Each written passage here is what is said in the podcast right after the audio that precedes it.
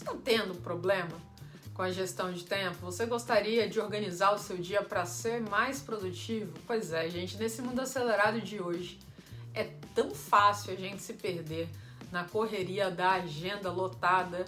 Às vezes até parece que a gente não tem tempo suficiente no dia para trabalhar, fazer reuniões, cuidar de si mesmo e ter qualquer tipo de vida social. E é aqui que um pouco de gerenciamento de tempo pode ser realmente útil. Gerenciar mal seu tempo pode fazer com que você sinta desorganizado, estressado, angustiado, super improdutivo.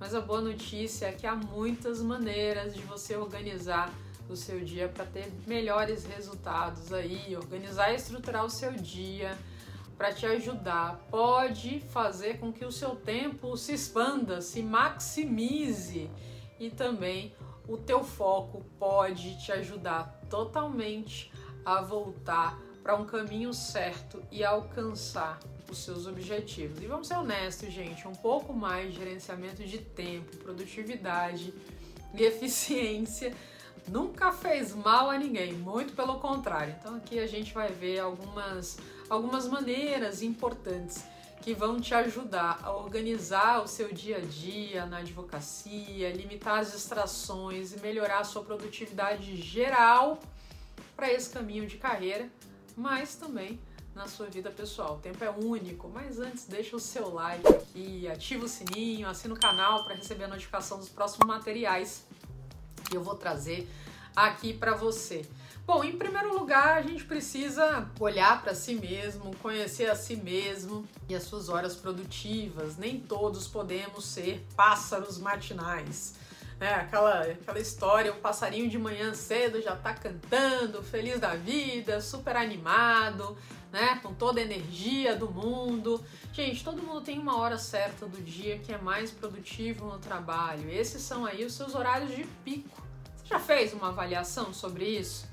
Você já, ah, é, já deu uma olhada naquelas horas que você realmente consegue sentar, escrever, produzir mais? Quando a gente tem essa noção, a gente pode programar o nosso horário de trabalho de acordo com o horário que a gente rende melhor. Isso é importante a gente fazer sempre que possível. Dessa forma aí você acaba organizando as suas atividades e buscando dispô-las dessa maneira. Então, se você escreve melhor pela manhã, busca colocar esse tipo de atividade nesse turno. Se for na parte noturna, se joga para a parte noturna fazer isso. Se na parte da tarde você gosta mais dos relacionamentos, né, de trocar com as pessoas, bota as reuniões aí sempre que possível nesse período. Uma bela maneira de começar uma gestão de tempo e melhorar a sua produtividade é se autoconhecendo.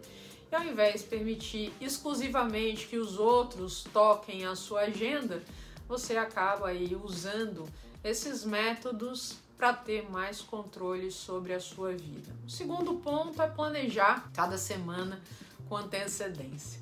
É sempre uma boa ideia saber o que vem na semana a seguir, tanto no trabalho quanto nos assuntos pessoais, quando a gente sabe separar um pouco de tempo às sextas-feiras para planejar a próxima semana, a gente acaba se ajudando nos organizarmos aí bem melhor. Dessa forma, a gente pode ter um panorama daquilo que vai precisar ser feito, tendo uma visão mais ampla para um maior equilíbrio entre as questões do trabalho e as demais atividades da sua vida.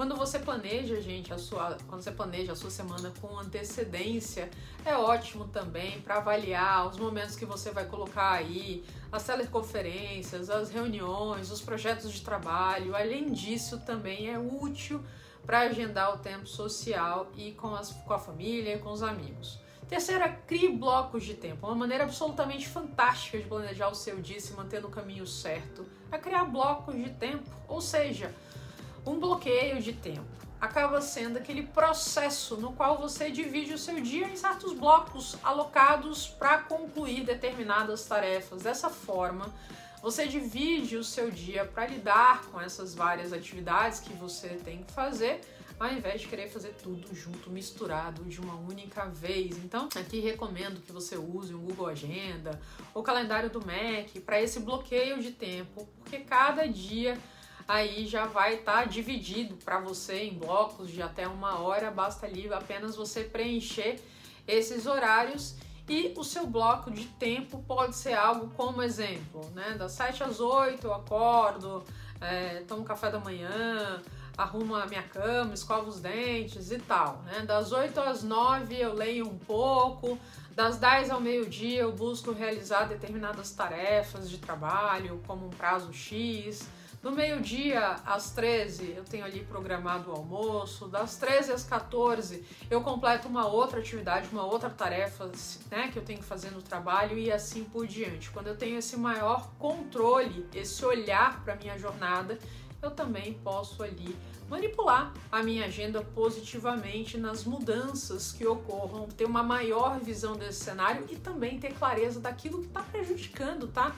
A minha produtividade no dia a dia. Tem uma série de coisas que acabam prejudicando, interrupções, a gente precisa ter um tempo separado na nossa agenda para aquilo que a gente não espera que possa acontecer, os imprevistos. É importante que a gente tenha isso programado, porque eles vão acontecer mesmo, e a gente pode aí ser muito mais produtivo no nosso dia a dia. Estabelecer pequenas metas e realistas, em vez de abordar questões objetivos inteiros de uma só vez, até porque objetivos tendem a ser algumas vezes maiores, a gente quebrar em objetivos menores e facilmente alcançáveis. Isso vai ajudar também a gente organizar melhor aquelas coisas que a gente tem que fazer e ter uma maior clareza que esses objetivos maiores são atingíveis e são aí menos assustadores, estressantes.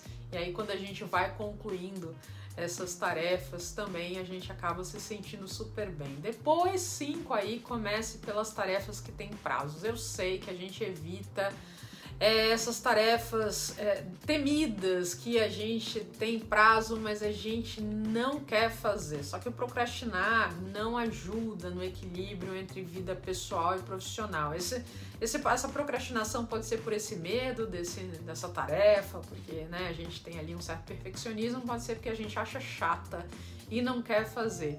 Mas a gente sabe que vai chegar um momento que você vai ter que se preocupar com isso e naturalmente se dedicar. Só que quando a gente vai deixando mais para frente, a gente pode ter mais estresse até nas nossas horas de folga, até que aquilo esteja completo. Então, se você tem uma tarefa que tem um prazo, é provavelmente é melhor já colocar na sua agenda e tirar da frente primeiro. Veja, gente, vai ter que fazer, né? Então é melhor que você se ajude a encarar logo aquilo para poder tirar da sua frente ao invés de ficar com pica-pau aí na sua cabeça daquela tarefa, lembrando, e eu, e eu, em que momento você vai me dar atenção? A gente pode se ajudar nesse, nessa, nessa questão. O sexto ponto é aprender a delegar quando necessário. Às vezes a gente pode acabar assumindo mais do que a gente pode lidar. Isso é especialmente verdade se você estiver aí numa posição de gerenciamento no trabalho, ou se você tiver que administrar o seu próprio escritório de advocacia essa questão de, dos advogados acabarem só podendo realmente crescer na carreira a partir do momento que eles aprendem a delegar, aprendem a entender que eles têm que focar em questões mais estratégicas à medida que vão crescendo na profissão, passando aquilo, né, tá no próximo passo daquilo que eles precisam fazer, ao invés de focar nas tarefas mais simples e às vezes operacionais que fazem, consomem bastante tempo, mas não te levam ao próximo patamar. Então, Delegar acaba também te ajudando a se manter longe de um estresse insalubre, de atividades demais, né, de você não ter esse tempo para si, você não ter um tempo para crescer e pensar estratégias da sua carreira. Então, gente, se você não quer ficar aí trabalhando no seu tempo livre, a gente tem que confiar outras pessoas algumas tarefas e isso vai permitir que você possa se concentrar em partes do seu trabalho ou do seu escritório que realmente exigem e muito a sua atenção e que podem te levar a outro patamar na advocacia. Aprender a delegar é uma competência para lá de fundamental e eu vejo que muita gente tem extrema dificuldade nisso. Né? Eu não tenho tempo para delegar, Olivia. Ah, mas a pessoa não faz as coisas da forma exatamente que eu faço. Pois é, são coisas que a gente precisa trabalhar quando a gente fala de delegação.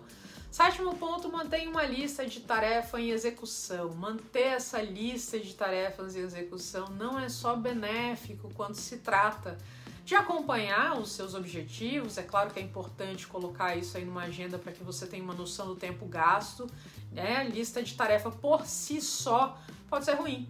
Por quê? Porque você não sabe o tempo que você gasta naquilo. Então é importante que você tenha aquilo dentro de um prazo de tempo, que é o que você vai usar para fazer essas tarefas. Mas essa lista é interessante né, na questão de você acompanhar as suas realizações, como dito anteriormente, quando você pega objetivos maiores e corta em objetivos menores, você acaba completando ali algumas tarefas. E, gente, tá aquela riscada, né? Aquilo que você fez é um fator de motivação delicioso. Então confia aí que você poder riscar esses objetivos da sua lista de tarefa, pode ser escrito, pode ser você colocar numa outra cor e saber que ali você né, realizou aquilo, você usar um Trello, colocar aquilo no final. Então, é, você colocar essa lista de uma forma que você possa ver para te lembrar daquilo que você realizou e também saber aquilo que você precisa fazer é bem interessante para esse mapa de realizações recentes. Próximo ponto: fazer pausas regulares. Não existe produtividade se a gente não faz essas pausas. A ideia aqui não é se esgotar completamente na vida, acabar cansado demais. Né? Então, saber fazer intervalos regulares no dia a dia para poder reiniciar o seu cérebro, seja de 5, de 15 minutos, pode aumentar muito a sua produtividade, né?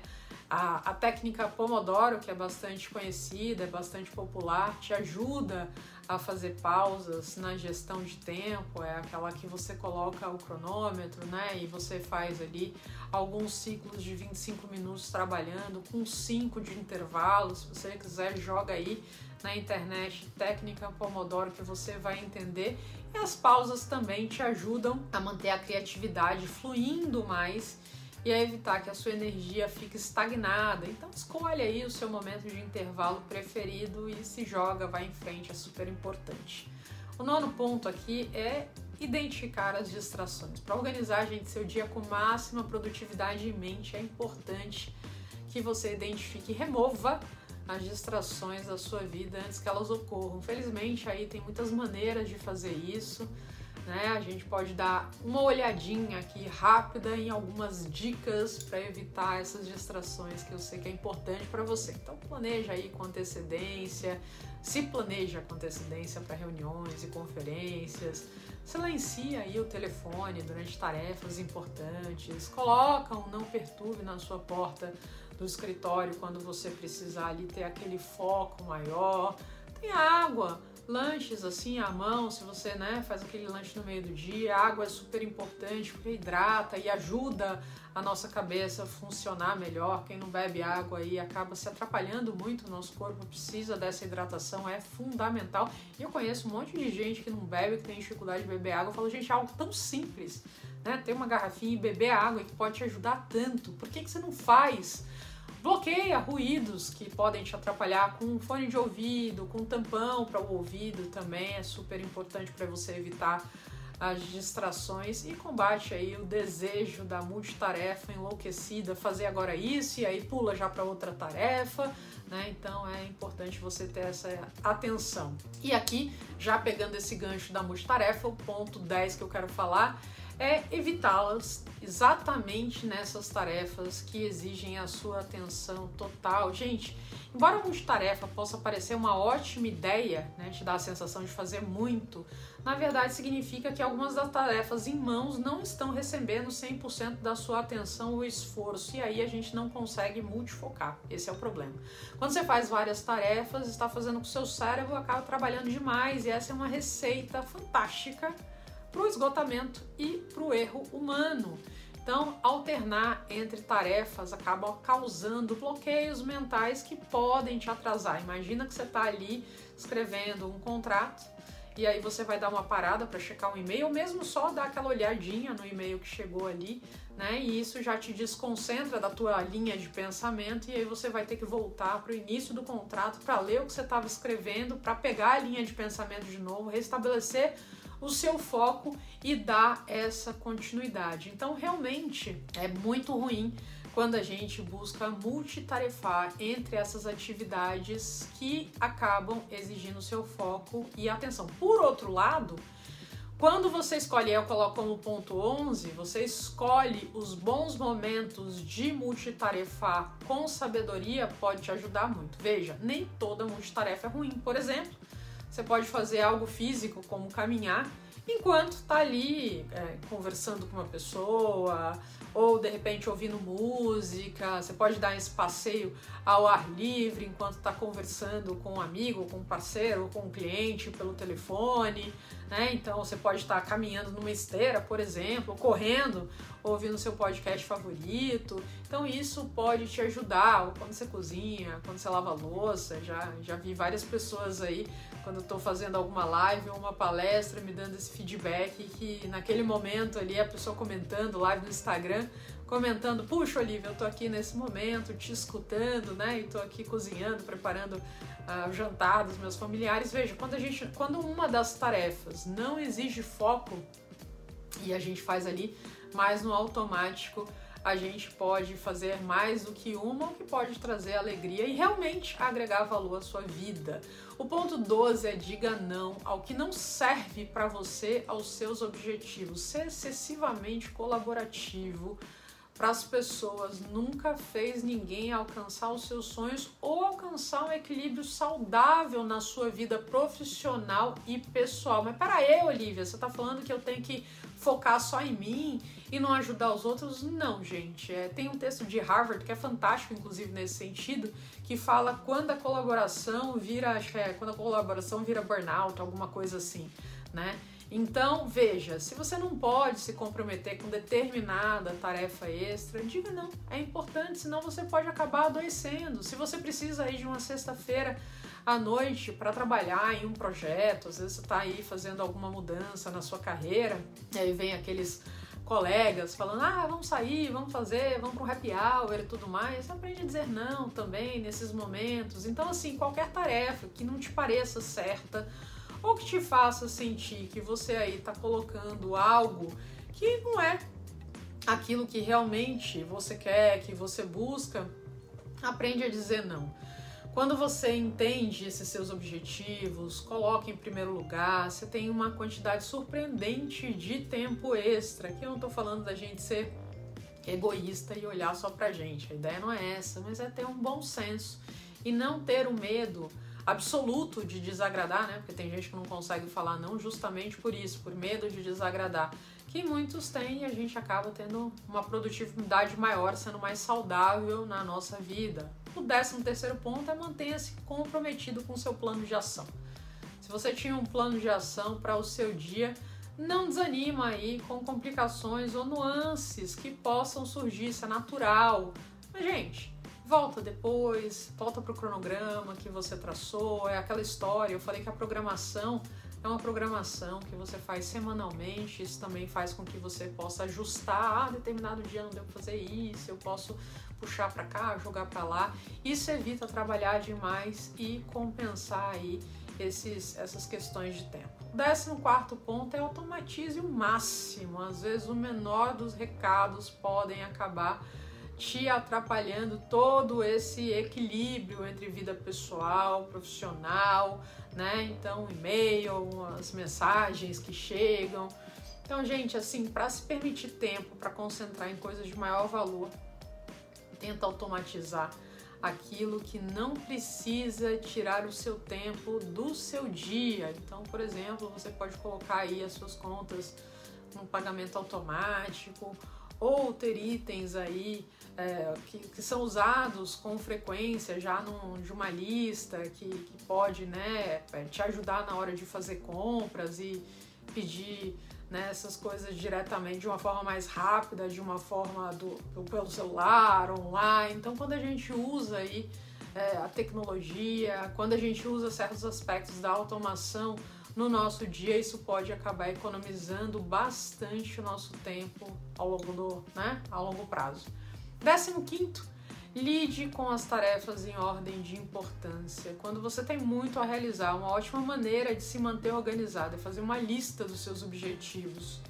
e organizá-los por ordem de importância. Importância 1 aqui em cima, importância 5, 10 lá para baixo. Dessa forma você sabe aquelas que têm prioridade sobre as outras e pode realizar essas tarefas em ordem de importância real. Se você tem um chefe te pede uma coisa e depois vai te pedir outra, você pode checar essa importância com ele justamente para entender aquilo que você vai fazer primeiro, que você vai colocar em segundo lugar.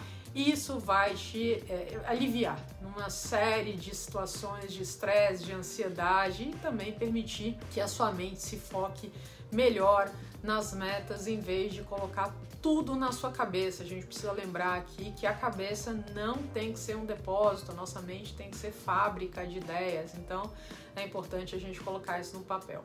Vai com calma. É importante você ir com calma nessa história. A gente hoje em dia vive num mundo super ansioso, é tudo para ontem e a gente precisa lembrar que todo dia é uma nova oportunidade para você atingir os seus objetivos que nem todo dia vai ser absolutamente, fabulosamente, ultra produtivo. Alguns você vai precisar relaxar, se concentrar mais no seu autocuidado. E é super importante se permitir esse tempo de descanso. Eu vejo muita gente que quando está descansando sente culpa por estar tá descansando. Isso é uma loucura. A gente precisa, parte da produtividade é também ter esses momentos de autocuidado, de descanso, de interação com os outros. Senão, caso contrário, você pode começar a se sentir muito esgotado, estressado e infeliz. A coisa mais importante a lembrar sobre organizar o seu dia para ser mais produtivo é qual é a sua definição de dia produtivo. Para todo mundo isso é diferente.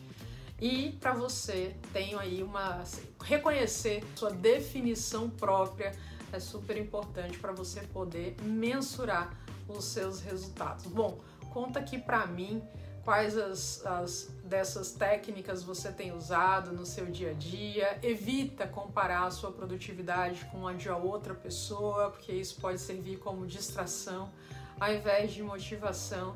Eu desejo aí que você tenha uma ótima sorte para organizar os seus dias e aumentar a sua eficiência e foco. Deixa aqui aquilo que você já vem usando, aquilo que você aprendeu nesse vídeo, comenta aqui comigo que você achou importante, você já vai colocar em prática, que eu vou adorar saber.